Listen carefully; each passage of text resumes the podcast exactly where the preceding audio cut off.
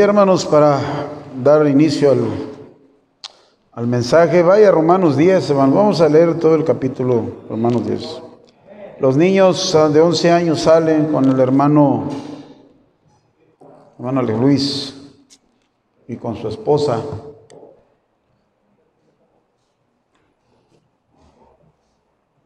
De 11 años. ¿Mande? Nada más es él. Son tres entonces. Sí, con los de la cuna son tres, ¿no? Ah, ah está bien, hermano. Pensé que eran menos. Póngase de pie y vamos a leer todo el capítulo.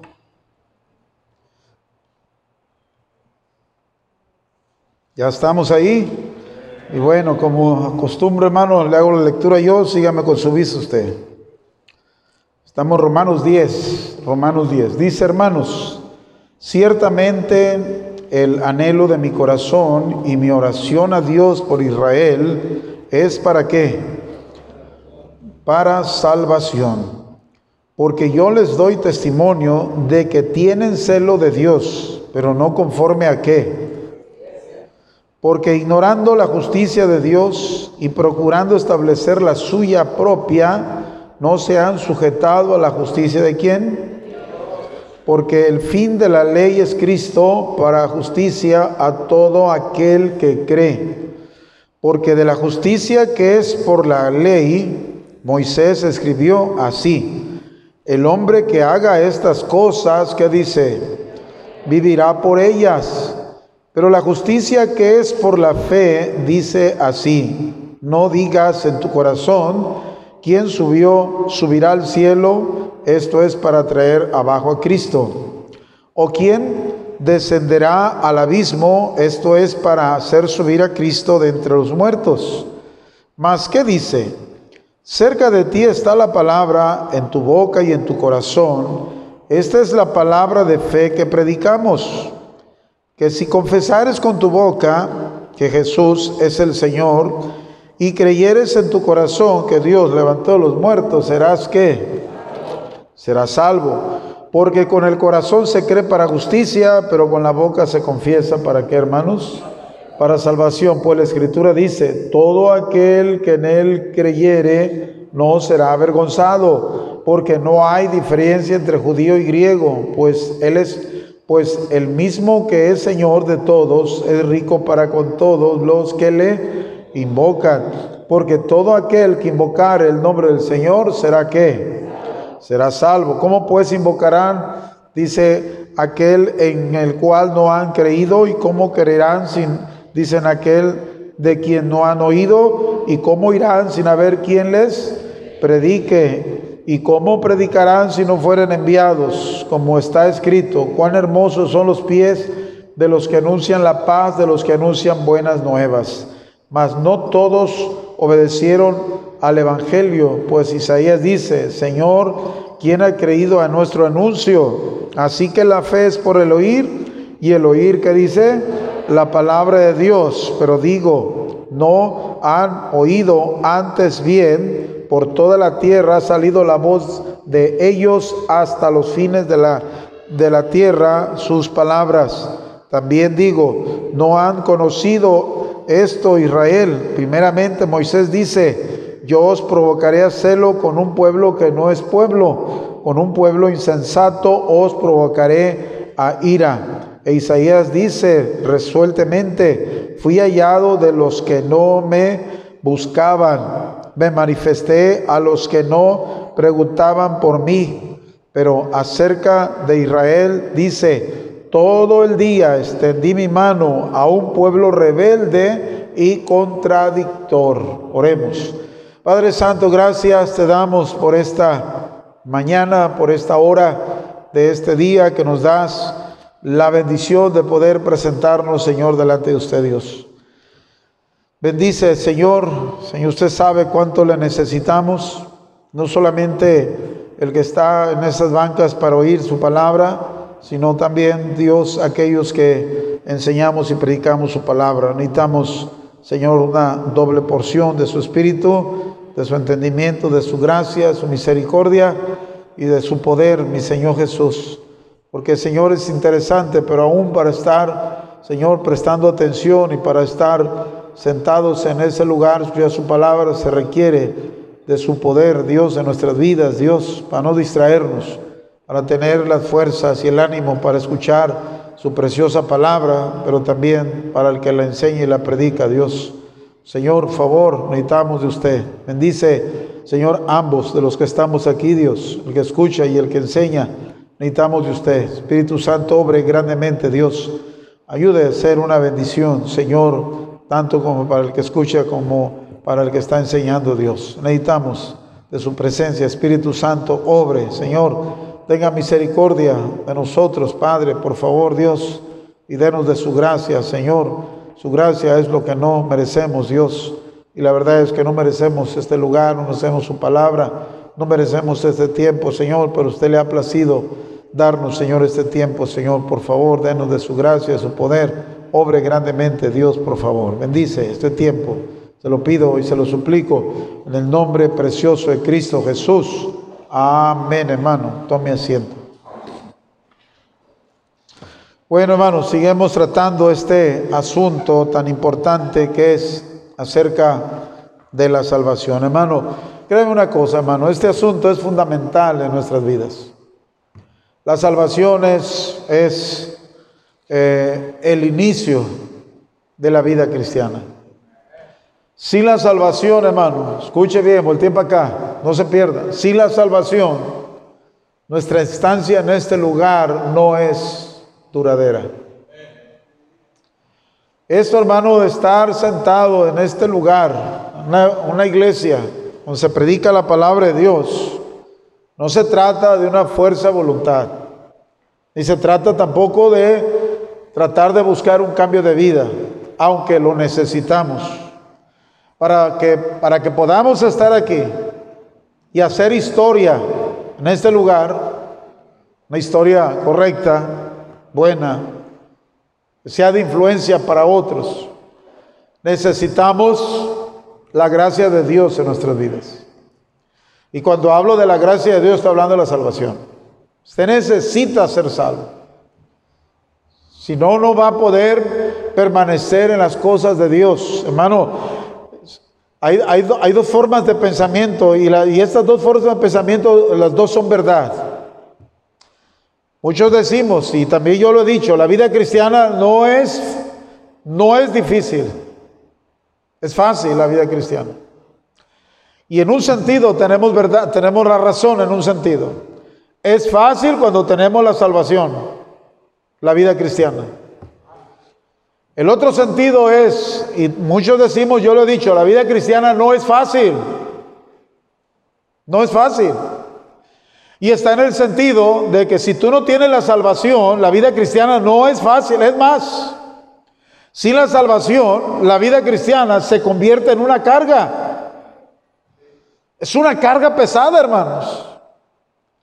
Y es una carga tan pesada que no puedes llevarla, no, es, no vas a durar en este, en este precioso camino, hermanos, en esta forma de vida, porque el cristianismo es una forma de vida, hermanos. Salvación no es una declaración, salvación es una vida. Y tienes que vivirla. Y para vivir esta forma de esta, esta, esta nueva vida necesitas la salvación de Cristo. Se requiere la salvación. Por eso Pablo bien, bien lo decía en el versículo, en los primeros versículos, bien lo que dice Pablo. Dice hermano, ciertamente el anhelo de mi corazón y mi oración a Dios por Israel es para qué? Es para salvación. Ese era, era, era, era el anhelo de Pablo, el apóstol Pablo, para su pueblo. El deseo del apóstol Pablo, el anhelo del apóstol Pablo es que su pueblo Israel fueran salvos. Es que la salvación, mi hermano, hace la diferencia en nuestras vidas. Porque si no, esto solamente, mi hermano, se va a convertir, hermano, en una forma de religión en nuestras vidas. Y lo que vas a tener es una religión más. Y la religión es demandante, hermanos. Aunque la religión también, mi hermano, es fácil porque el religioso solamente sigue ciertas normas, ciertas cosas, y el religioso al final hace lo que él quiere, mi hermano, y añade a esa religión lo que él quiere. Y la vida cristiana no es añadir nada, la vida cristiana es una, hermano, son reglas claras, mi hermano, eh, son, son reglas que eh, tú llevas, que tú debes de vivir, mi hermano, porque la vida cristiana, tú no vives la vida cristiana como tú quieres, la vida cristiana se vive como Dios lo estableció como Dios lo estipuló, como Dios lo dejó en su palabra. Entonces todos los que somos salvos no andamos tratando de buscar cómo vivir la vida cristiana, mi hermano, este, con, con cosas externas, sino que lo buscamos en la palabra de Dios y lo buscamos todos los días. ¿Tú lees la Biblia todos los días? Todos los días. Todos los días te levantas y te alimentas de la palabra de Dios todos los días. ¿Cuántas veces a la semana lees la Biblia, hermano? ¿Cuántas veces? Para algunos sí, ¿verdad? Y es porque vienes a la iglesia, porque pues en la iglesia te leemos la Biblia, o es en la iglesia donde se lee la Biblia. Y para algunos sí. Nada más los domingos y eso es que eh, sería, eh, este, cuando lees mucho, es cuando el pastor te lee un capítulo entero. Y dices, ah, ¿cómo leímos la Biblia hoy? Y pues, ah, la desgracia de algunos cuando pues de, un texto traemos el mensaje y de un texto sacamos y, y tú dices, ¿a poco solo un texto? Que no podemos leer más, sí, pero en tu tiempo lees lo que tú quieres lo que tú deberías de hacer, pero no lo lees. Y ese es el problema. Por eso es la vida. Y la verdad, hermano, lo único que te va a despertar el apetito por la palabra de Dios es la salvación. Sin salvación tú no tienes hambre de las cosas de Dios, no tienes tiempo. Es más, es irrelevante, no es, no, no es importante, o no es algo que tienes que aprender, no es algo que necesitas aprender porque no lo necesitas, porque dices, pues ¿para qué sirve? ¿De qué me sirve? Porque algunos creen que la Biblia no te sirve para la vida cotidiana, para las cosas que tú estás enfrentando o que vas a enfrentar y que no es tan importante para las decisiones que vas a tomar. Y la Biblia, hermano, es tan importante. Es más, la palabra de Dios debe, debe de detallar nuestras vidas. Para cada decisión que tomas, tú deberías de consultar la palabra de Dios y deberías de tomarla en cuenta para cada decisión, mi hermano, que tú necesitas. Pero esto es solamente para los que somos salvos. Tú no la ocupas. Tú no te preocupes. ¿Para qué te preocupas? Si andas buscando novio, la Biblia, pues no, pues ¿qué dice la Biblia? Nada, es para los casados. ¿Eh? Si andas buscando novia, pues no, pues eh, ah, con el consejo de mi abuelo es suficiente. O el consejo de mi papá. Para eso. Digo, y luego, pues en la iglesia no nos dejan ni tocarnos las uñas, pues ¿para qué quiero la palabra de Dios? Ah? Hay tantas reglas, dicen ellos, tantas reglas del, del, pastor y de liderazgo. Yo no sé de dónde sacan eso, ¿no? El problema es que tú no lees la Biblia. Es tu problema, que no lees la palabra de Dios. Tú no conoces los versículos donde dice el apóstol Pablo que bueno le sería al hombre no tocar mujer. Es bueno le sería al hombre. Pero tú no conoces ese pasaje y dices, poco no nos dejan agarrarnos la mano? ¿Por qué no? Un metro y medio sentados. Ah, qué exagerados. Parece como que si le voy a hacer algo. Y ese es el problema. Porque tú no conoces la palabra de Dios. Pues no, tú no tienes necesidad de la palabra de Dios. Pues es que, hermano, vuelvo a repetir. Es que sin salvación no hay apetito para la palabra de Dios. No es interesante la palabra de Dios. Es más, para el perdido, ni siquiera, mi hermano, ese se puede entender. ¿Para que tantos? Tú agarras un libro, un buen libro, y pues tú no encuentras. Pues, ¿Por qué tiene tantos números este, libro? Está lleno de números. ¿Para qué tanto número? Es que todo lo que lees es condoritos, traileros, albañiles.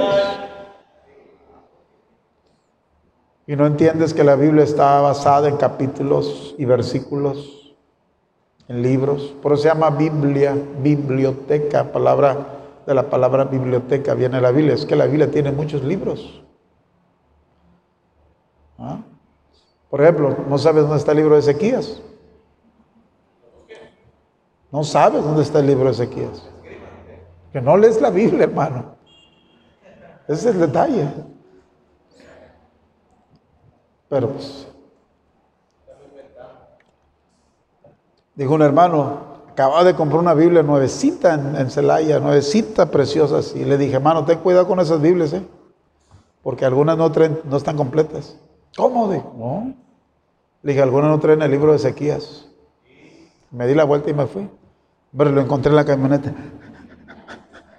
Y se bajó, iba bajando. ¿Dónde vas? No, es que esta Biblia no está completa.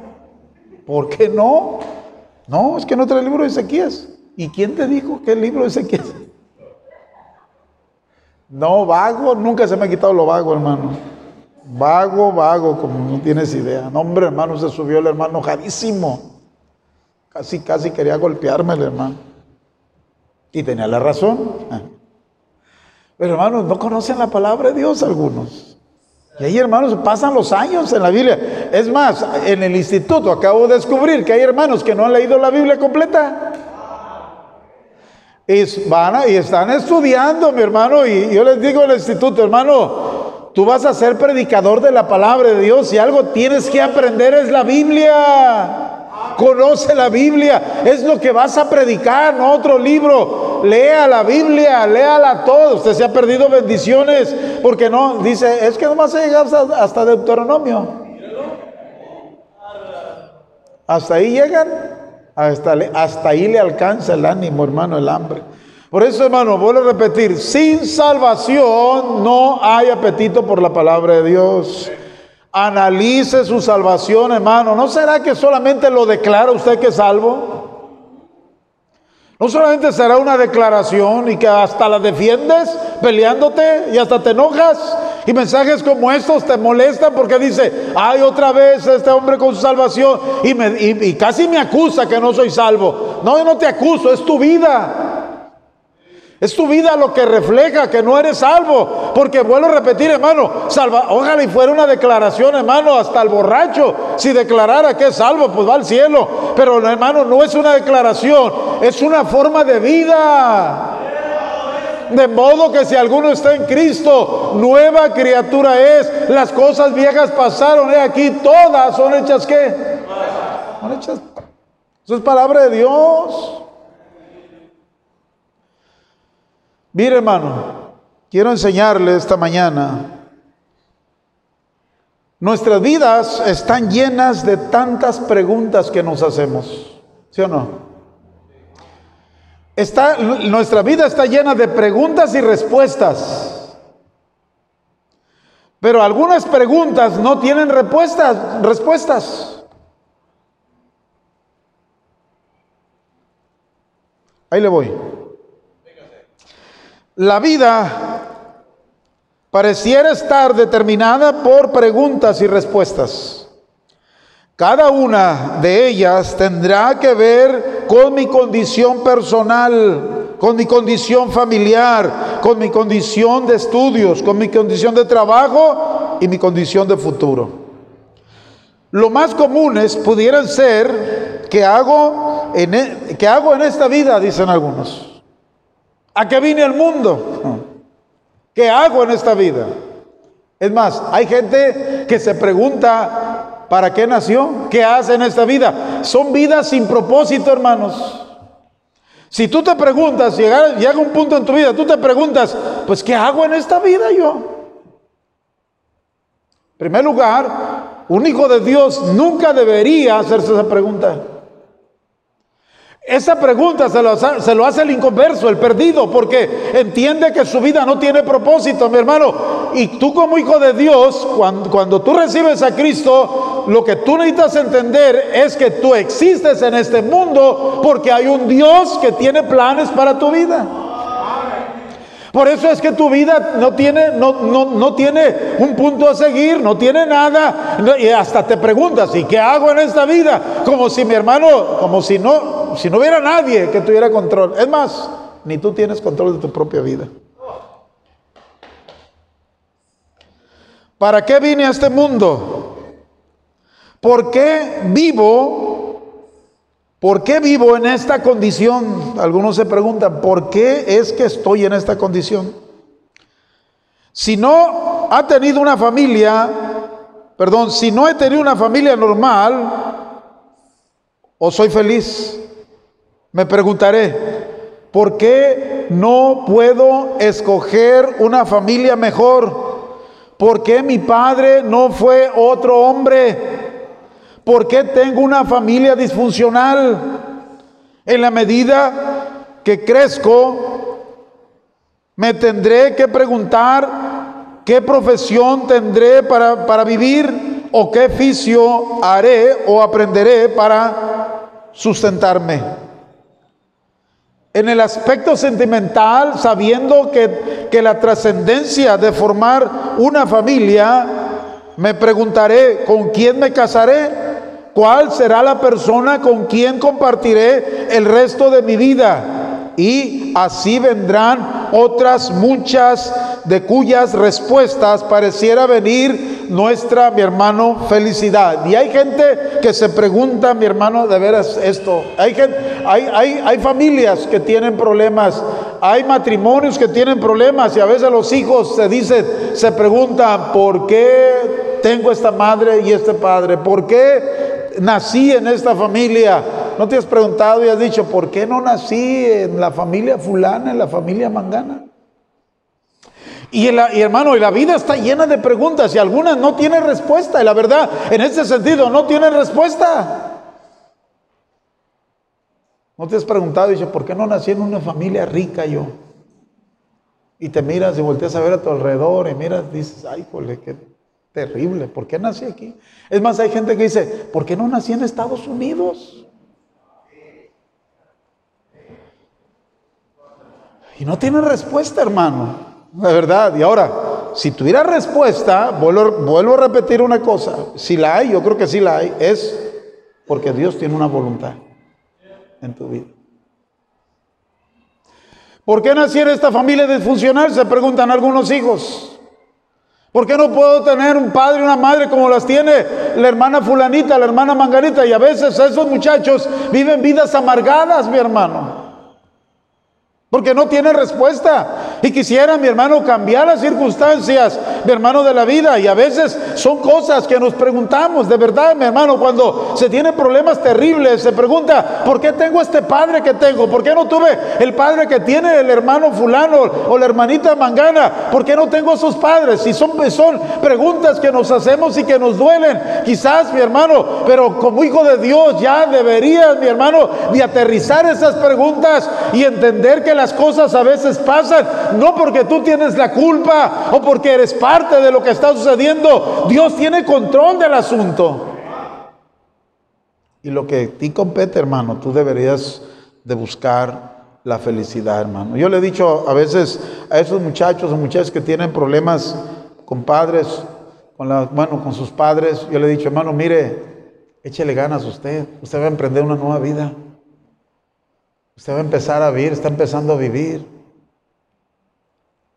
Hágalo diferente. Tome sus decisiones con pasos firmes, con Biblia, con palabra de Dios, y usted tendrá en el futuro un buen matrimonio, una buena familia, tendrá una mejor carrera, un mejor oficio, y olvídese del padre y la madre que usted, en la cual usted nació. A veces no hay respuestas a esas preguntas. Si quisiéramos cambiar las circunstancias, pero a veces no podemos, mi hermano, pero podemos cambiarle nuestra propia vida. Imagínate, hermano, yo nací en una, en una familia con un catolicismo terrible.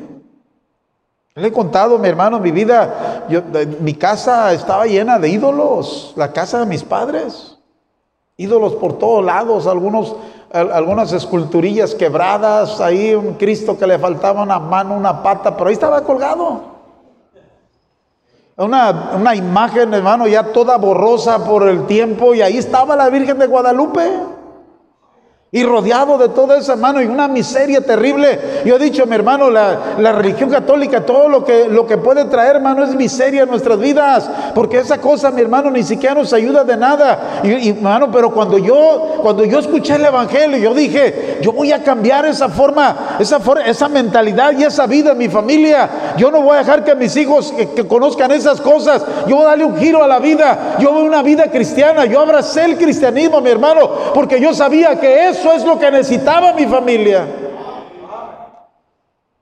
Y hermano, por la gracia de Dios cambiamos esas cosas. Y si tú estás pasando tiempos difíciles con tu familia que hoy tienes y no puedes hacer nada, tú puedes cambiar eso viviendo conforme a principios bíblicos. Puedes cambiar eso. Y te puedes convertir en una buena madre, te puedes convertir en un buen padre el día de mañana para tus hijos, mi hermano. Claro que podemos hacerlo, mi hermano. Eh, hermano, Dios nos ha dado oportunidades. Aprovechémoslas, mis hermanos. Sin embargo, la pregunta y las preguntas acerca de dónde pasaré la eternidad son las últimas que el hombre se hace o simplemente no las hace. Y eso es, eso es terrible, hermano.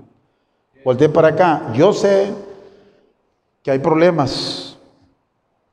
Hay problemas aquí y hay problemas allá. Y este mundo, hermano, está lleno de problemas. ¿Y sabe por qué tenemos problemas? Porque todos los que estamos aquí tenemos una enfermedad y lo voy a decir de esta manera, aunque yo no estoy en contra de las enfermedades, como adicciones y estas cosas que hoy en día se le llaman enfermedades, y ahora hasta quieren decirnos que el homosexualismo es una enfermedad, o nos quieren decir que es genético cuando no es cierto.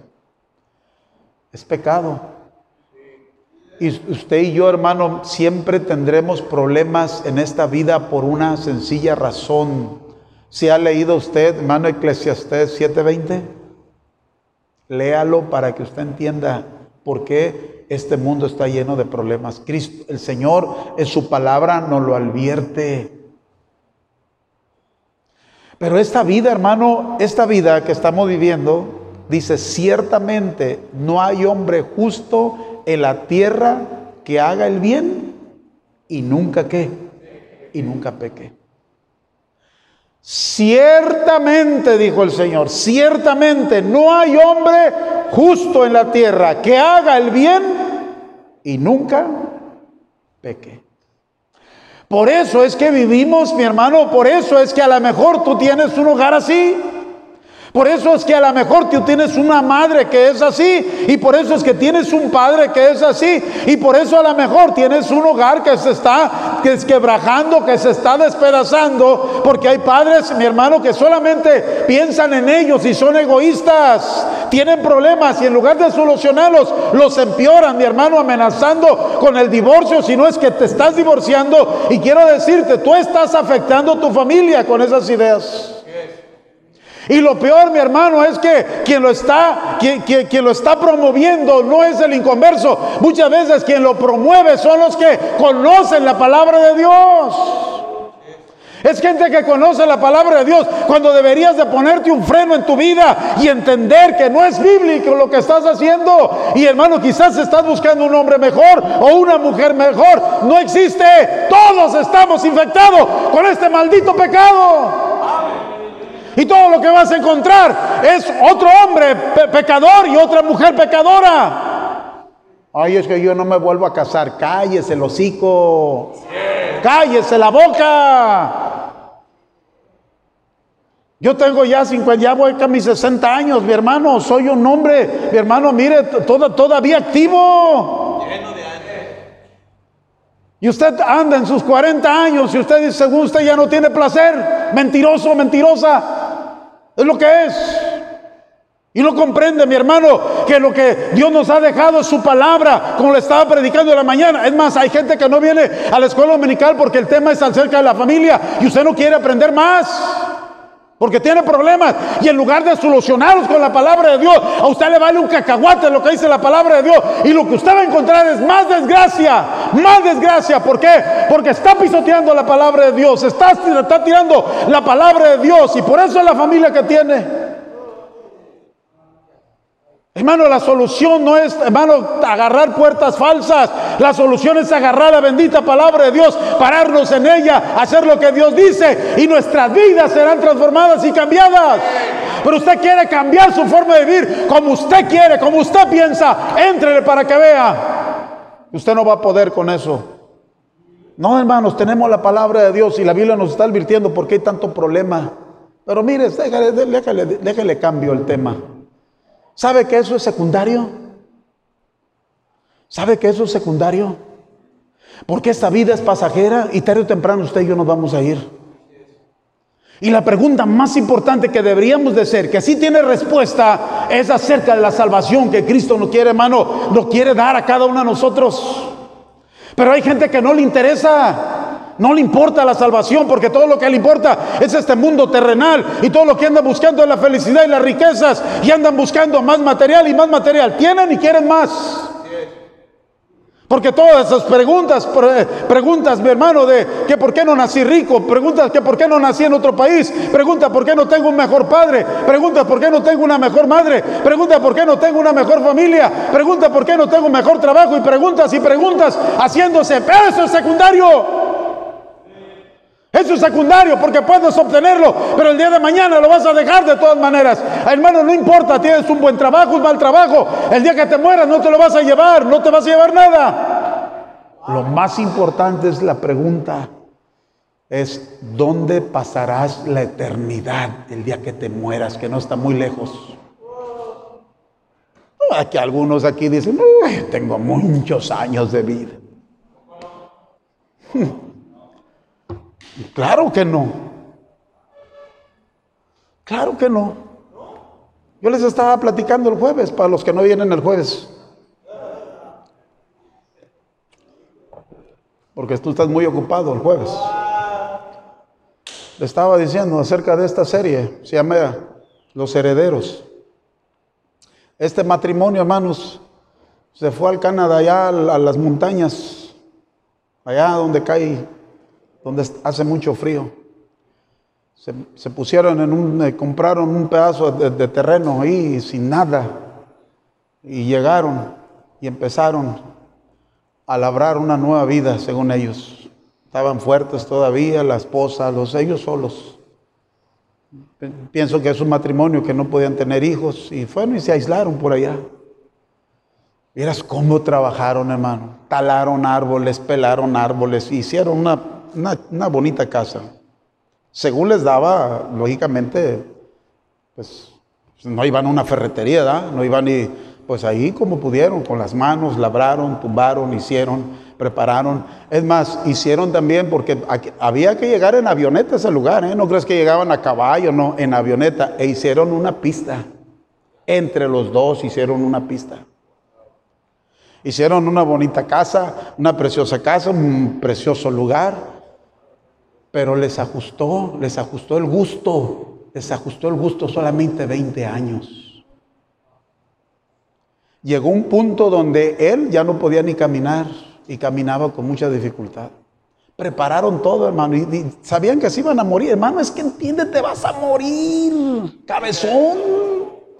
Pero te aferras a la vida, hermano, quieres echar raíces. Y esas raíces van a ser arrancadas por la muerte un día cuando venga mi hermano a tu vida. Y les cayó el 20, dijeron, pues ¿qué vamos a hacer con todo el trabajo que hicimos, sacrificio que hicimos? Pues dijeron, pues vamos a heredársela a alguien.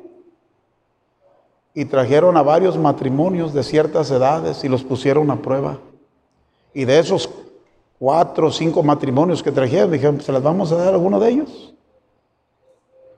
Hermano, con lágrimas en sus ojos regalaron tanto trabajo, tantos años de trabajo y sacrificios, se las regalaron a una pareja, con lágrimas en los ojos. ¿Sabes por qué? Porque ya no podían vivir allá. Iba a llegar el momento en que ninguno ya no se iban a poder ni caminar. Hermano, entendieron que se estaban despidiendo de esta vida. Entiende, hermano, te vas a despedir de esta vida, mi hermano. ¿Qué importa la familia que tienes? ¿Qué importa la vida que tienes? ¿Qué importa el trabajo que tienes? ¿Qué importa la vida, mi hermano? Te vas a ir. Lo más importante es dónde pasarás la eternidad. Porque la vida no es, mi hermano, lo que tú miras. Esta vida es temporal, esta vida es pasajera, esta vida se está yendo, si no es que mañana te vas. Y vendrá la vida, la vida, la verdadera vida, mi hermano, porque ahora miramos por espejos, dijo el apóstol Pablo, miramos entre oscuridad, no entendemos a la perfección qué es, mi hermano, entrar a la otra dimensión, esa dimensión, mi hermano, espiritual, que un día entraremos, dejaremos esta dimensión material, la cual palpamos, miramos, la vamos a dejar y entraremos a una dimensión espiritual, mi hermano, donde, la, donde aquella es la vida, la verdadera vida, esto es temporal y es pasajero. Amén. Y te has preguntado, ¿realmente eres salvo, mi hermano? No tendrás solamente una religión. Yo le he platicado a mi esposa, yo le digo, hay hermanas, hay hermanos en la iglesia que siento en mi espíritu que no son salvos. Tú dirás, mi hermano, pastor, está exagerando, usted, usted, usted me, está, me está juzgando. No, hermano, tu forma de vivir marca la pauta y me enseña que realmente no eres salvo. Dejas el culto cuando quieres, vienes cuando quieres, lees la Biblia cuando quieres, nunca ganas almas, no compartes con nadie, no lees la Biblia, no oras, no piensas en Dios, piensas en el mundo, piensas en tu familia, piensas en más dinero y más dinero. Eso no es salvación, mi querido hermano. No, salvación es un cambio de mentalidad, es un cambio de propósito, es un cambio de planes. Mi hermano, dejamos de poner nuestros ojos en este mugroso mundo material, levantamos nuestros ojos y miramos que hay una mejor vida que nos espera, que hay un mejor propósito, mi hermano, de hacer, que hay, una, hay un servicio que el cual debemos de dar. Los hermanos nos gastamos y nos damos por lo eterno, por lo que vale la pena. Y algunos no entienden, hombre, mi hermano, ni el jueves vienes, te pesa venir el jueves. Olvídate que vengas un sábado a ganar almas o un miércoles. No se asuste, hermano, es lluvia. Porque algunos hasta abajo de un techo empiezan. Sin embargo, la pregunta y las, las las preguntas y las preguntas acerca de dónde pasaré la eternidad son las últimas que el hombre se hace o simplemente no las hace. El hombre tiene un afán por vivir en lo temporal, sin importarle lo eterno. Para algunos es prioridad asegurarse cómo vivir en la tierra y o que vivir en el cielo, como la que está saliendo que no conocen.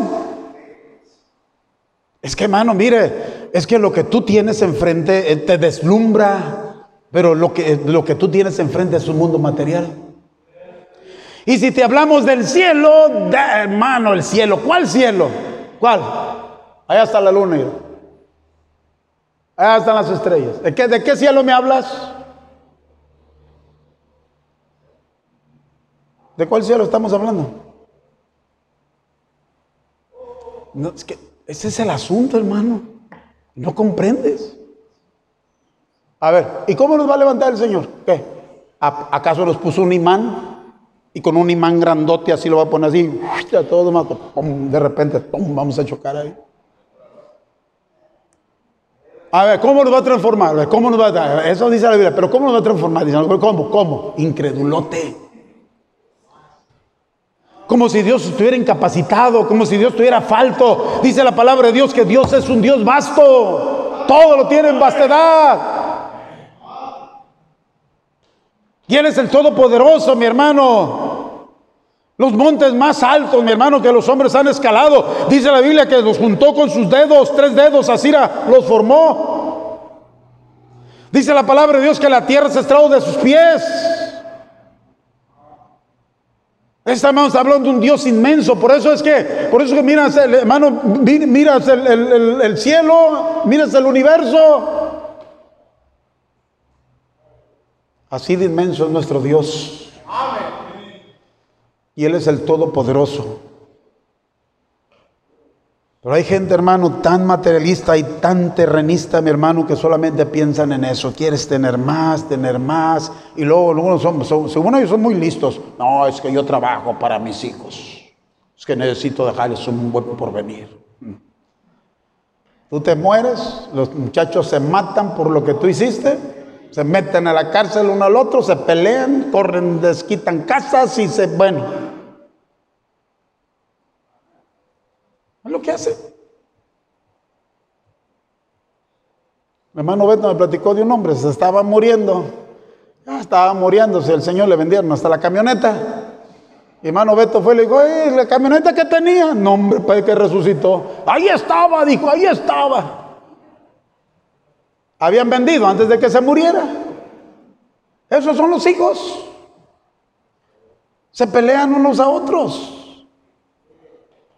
Es más, hasta en vida te quieren dejar sin calzones.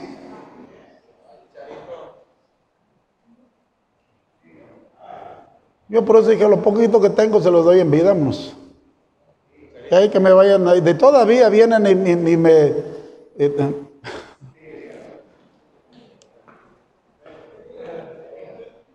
todavía vienen y se...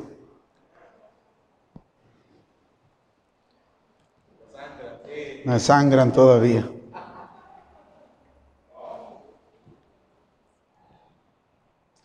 Hermano, mire, créame, piense dónde pasará la eternidad. Pregunta, hermano, mire, no se equivoque. La vida cristiana, la salvación que yo estoy hablando de la gracia de Dios, no es una simple declaración. Deje de enojarse si le preguntan, Mejor analícelo. ¿Por qué me preguntan? ¿Que mi vida no refleja salvación, hermano? Pregúntese mejor, ¿qué mi vida no refleja la salvación que Cristo ofrece en su palabra? En lugar de molestarme, ¿qué? Yo algo y qué, hijo de tu. Cállate porque te rompo los hijos, digo. Ese es el cristiano. Y dices que eres salvo y, te, le quieres poner una tunda. Sí, yo creo que sí. No, hermanos. Le he dicho, hermanos, es, increíble, pero el cristiano hoy en día maldice. Maldice.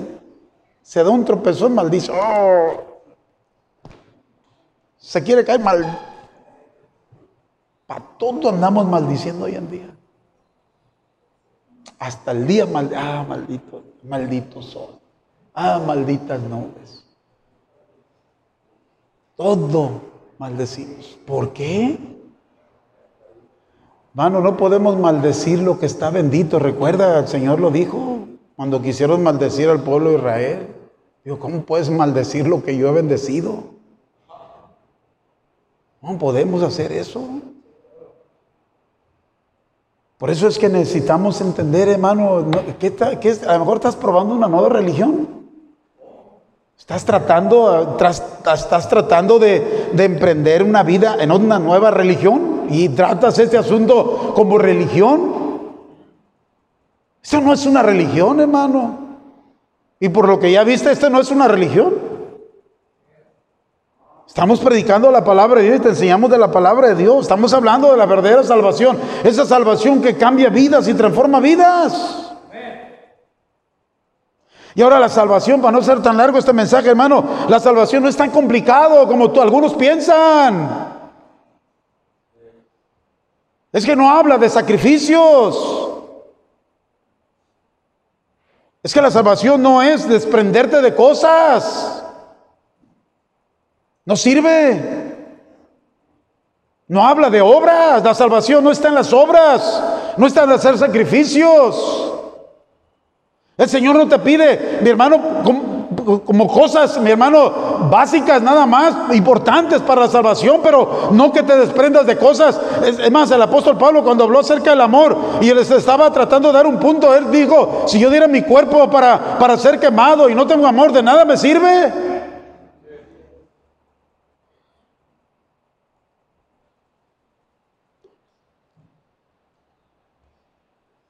El hombre tiene un afán por vivir en lo temporal sin importarle lo eterno. Para algunos es prioridad asegurarse de cómo vivir en la tierra que vivir en el cielo que no conoce. Y es por eso que Pablo en este mensaje de Romanos 10 va a confrontarnos con la pregunta más importante que el hombre se debe de hacer. Los versículos 13 y 14 de este texto determina mi destino eterno. Si quiero vivir una eternidad al lado de mi, de mi buen Dios y Salvador Jesucristo, debo de responder estas preguntas. Pero también, si quiero vivir una eternidad separada de Él, pues no, las, no, no daré eh, ninguna, ninguna importancia a ninguna de estas preguntas. Quiere el Señor, por lo que Él ya ha hecho para salvarnos, que usted, mi amigo o mi amiga, se detenga y responda a las más importantes preguntas que debe responder, mi hermano, el ser humano. Deténgase y responda a estas preguntas que usted necesita hacer.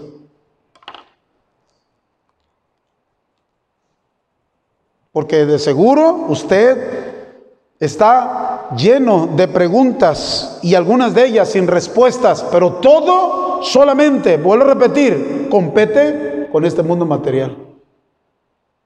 Porque tú piensas, hermano, que el cristiano, el cristiano es feliz y debe ser feliz hasta cuando muera.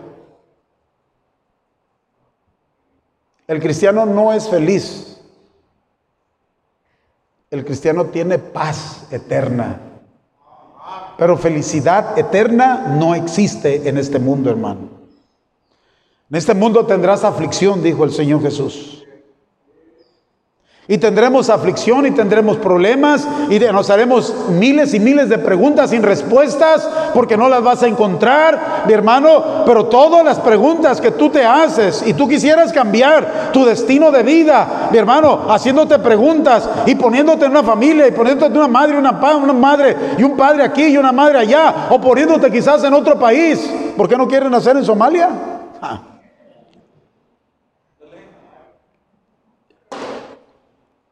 No, ni en África quieres vivir. Entonces no somos tan tontos, ¿eh? Entonces lo que estamos buscando solamente es la pura felicidad, hermanos. Y hay mujeres, ay, si yo tuviera un mejor esposo. Es que el que tienes está bien. Y por eso es que andas buscando un nuevo esposo. Y te tengo malas noticias, tú no lo vas a encontrar por ningún lado. Si hay hombres nangos y tarugos, sí los hay. Sí, cómo no. A lo mejor tú tienes un hombre en casa y todo lo que tú quieres es un tarugote. Esos tarugos son los que son gobernados y mangoneados o bajados. Cómprate un burro mejor. Que le pongas el bozal y para que lo jales y lo amarres y eh, y le das agua cuando quieras. Tú no necesitas un nombre, ocupas un burro tonto, es lo que ocupas. Es lo que ocupas tú. Porque hermano, Dios te dio un hombre, el hombre debe tomar decisiones, debe tener carácter, el hombre debe ser fiel, debe ser cumplido, trabajador. ¿Dónde están? Dicen.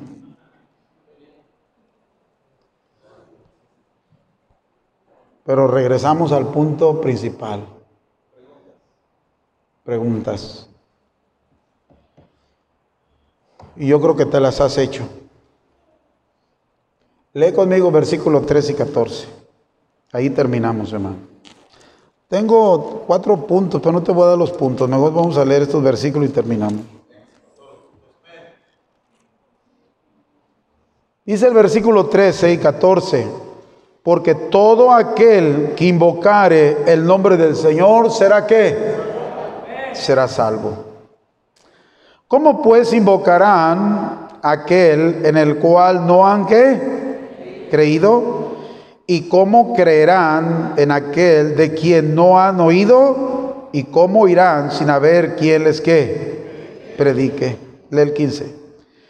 ¿Y cómo predicarán si no fueran qué? Enviados, como está escrito. Cuán hermosos son los pies de los que anuncian la paz, de los que anuncian Buenas que.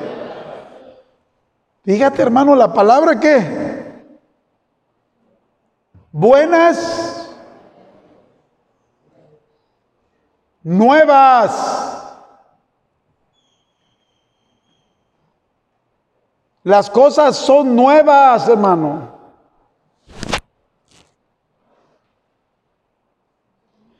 Quiere decir que la vida cristiana son cosas nuevas, todas, cosas nuevas.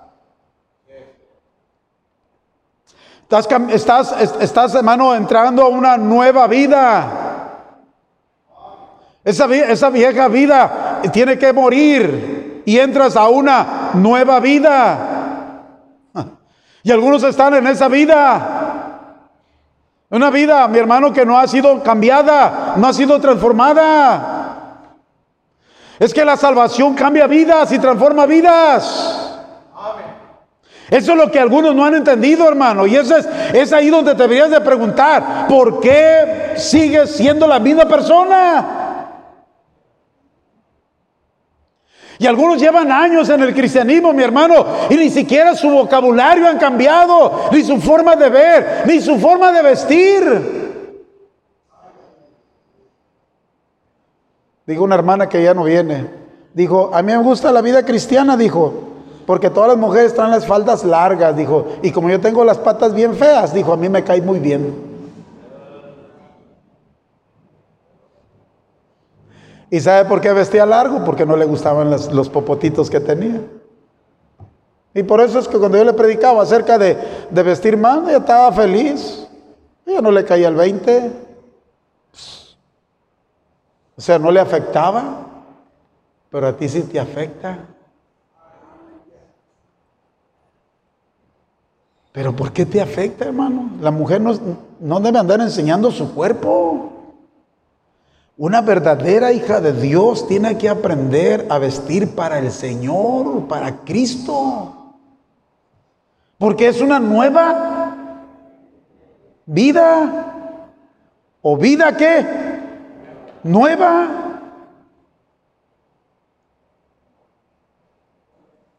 Pregúntese por qué usted tiene eso en su, ¿por qué no?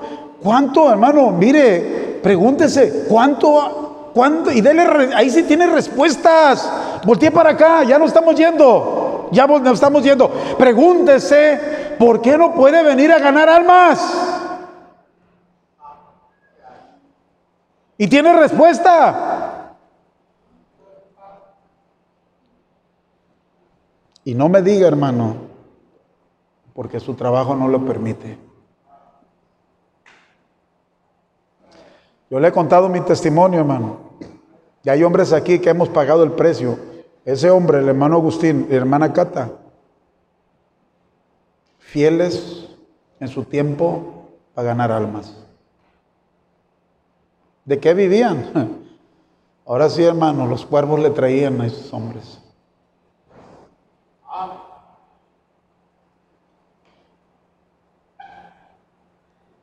Cuando yo entré al instituto, recién convertido casi, hermano, por eso es que mi vida, mi vida, recibí la salvación para servir.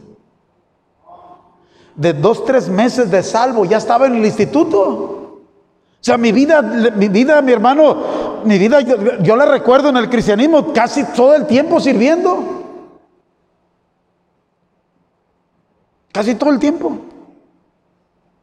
¿Y sabes qué hice? Para poder estar en el instituto, para poder venir a ganar almas, pues tuve que, tuve que, tuve que hablar con el patrón porque yo dije, es que esto para mí es importante, es más, es más importante y ya tenía una familia y algunos solteros no saben qué hacer. Tienen miedo. No tienen, no llegan a casa y no tienen una esposa, no tienen una casa que tienen que sostener, no tienen hijos que tienen que sostener y tienen problemas para entrar al instituto. Ay, ¿qué hago? ¿Qué voy a hacer? Yo dije, no, esto es lo que yo necesito, es lo que mi esposa necesita, mis hijos. aquellos entonces además tenía a Jonathan, mis hijos pensando en William y en Karen, ocupan. dije, patrón, yo voy a entrar a un instituto y yo no puedo seguirle trabajando en los tiempos que usted tiene. Yo estoy dispuesto a seguir trabajando con usted, pero si usted me da estos horarios y si no, pues está bien, busco en otra carpintería. Me dijo, ¿cómo está eso? Le dije, mira, yo, la entrada al taller es 8 de la mañana. Salíamos a la 1 a comer, regresamos para empezar a las 4 y a las, a las 7 de la tarde estábamos saliendo del trabajo. Le dije, yo no puedo. Yo entro, yo, yo tengo que estar a las 4 de la tarde para entrar al instituto. Le dije, entonces lo que yo puedo trabajarle y luego otra cosa, yo no puedo venir el sábado. Y hermano, créeme una cosa, que ese fue un problemón, como no tiene idea. Hermano, yo, yo, yo, yo, así eran los cerros de, de acerrín que sacaba. Cerros, literalmente cerros de acerrín. Mi trabajo era torneaba.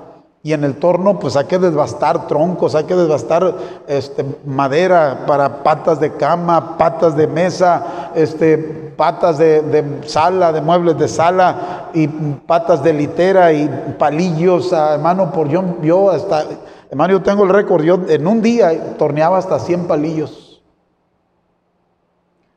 Así eran los cerros de acerrín que sacaban. Todos los, todos los sábados había, había que tirar ese acerrín. Para la una ya estábamos afuera del trabajo, nada más trabajamos dos, tres horas los sábados y paraba eh, a juntar todo el acerrín y hay que llevarlo al, tiradero, de una camioneta. Cerros de acerrín. Y le salgo yo que el sábado no iba a ir. ¿Cómo? Dijo. No, el sábado gano almas. Dije, patrón, estos son mis horarios. ¿Usted cree que le sirvo? le sigo sirviendo, si no, pues me busco otro lado. Dijo, vamos, vamos a calarle una semana, dijo, pégale una semana con el horario que tú me estás dando. Pues también yo queriendo el trabajo porque lo necesitaba y no perderlo, le entré con ganas. Llega el sábado y me dice, no, lo hiciste bien. El problema, dijo José, es que los muchachos estaban renegando porque les tiró la basura. Y es que esa basura tú tienes que... Dije, no puedo venir, patrón. Dijo, está bien, yo me hago cargo de eso. Fíjate, hermano, la gracia de Dios. Cuando tú quieres servir a Dios se puede. Cuando tú quieres hacerlo algo para Dios se puede, pero se requiere, mi hermano, se requiere de la salvación. Una persona que es salva cambia su forma de vida, su estilo de vida, cambia todo. Es la salvación lo que te da, te alcanza. Pero a algunos no les alcanza ni para 40 minutos de mensaje. Pregúntate, hermano, ¿por qué no puedes hacer esas cosas que otros hemos hecho y estamos haciendo? Que es diferente la salvación y Dios trata diferente, no. La salvación es la misma y la salvación transforma vida y cambia vidas. Vamos a orar. Padre Santo, gracias te damos por esta mañana. Gracias por lo bueno, Señor, que tú has sido. Señor, si algo le preocupaba al apóstol Pablo, él lo expresó. Su anhelo de él para Israel era para salvación. Porque él sabía, Dios, que este, este pueblo tenía, tenía tu palabras, Dios, pero no tenía, Señor, la salvación. Y Señor, a veces yo me pregunto como pastor dentro de, esta, de este lugar, de los hermanos, ¿serán salvos ellos? Porque vienen cuando quieren, hacen las cosas como quieren y no se, no se aferran a la palabra de Dios y ni hay el gusto de hacer la obra de Dios. Señor, ten misericordia, ayuda a aquellos que no han probado la bendita salvación en sus vidas, Padre Santo Dios. Deje la banca, hermano, deje la banca y venga al altar. Usted necesita ponerse a cuentas delante del Señor. Recuerda Isaías 1.18, dice, venid luego, dice Jehová, y estemos a cuentas. Si vuestros pecados fueren como la grana, como la nieve serán emblanquecidos. Si fueren rojos como el carmesí, vendrán a ser como blanca lana. Venga a cuentas delante de Dios. Pregúntese por qué piensa como piensa, por qué actúa como actúa ¿Por qué habla como habla? ¿Por qué se viste? ¿Por qué viste como viste? ¿Por qué tiene doble vida? ¿Por qué aquí en la iglesia es una persona y allá en la calle es otra? ¿Por qué? ¿Por qué hay tanto rencor y tanto odio en su corazón cuando la salvación nos ayuda a perdonar a aquellos que nos han dañado, nos han ofendido? ¿Tendrá la salvación? ¿Tendrá la gracia de Dios con su vida? Usted solo se conoce, usted solo se conoce. Si alguien no puede engañar, es a usted mismo y a Dios tampoco. Hermano, nos espera una eternidad. Recuerde, en este mundo estamos de pasada. No puede pensar que no va a pasar nada. No, preocúpese por su salvación. Pregúntese, pregúntele a Dios. Y pídale que le salve. Dice la Biblia, porque todo aquel que invocar el nombre del Señor será salvo.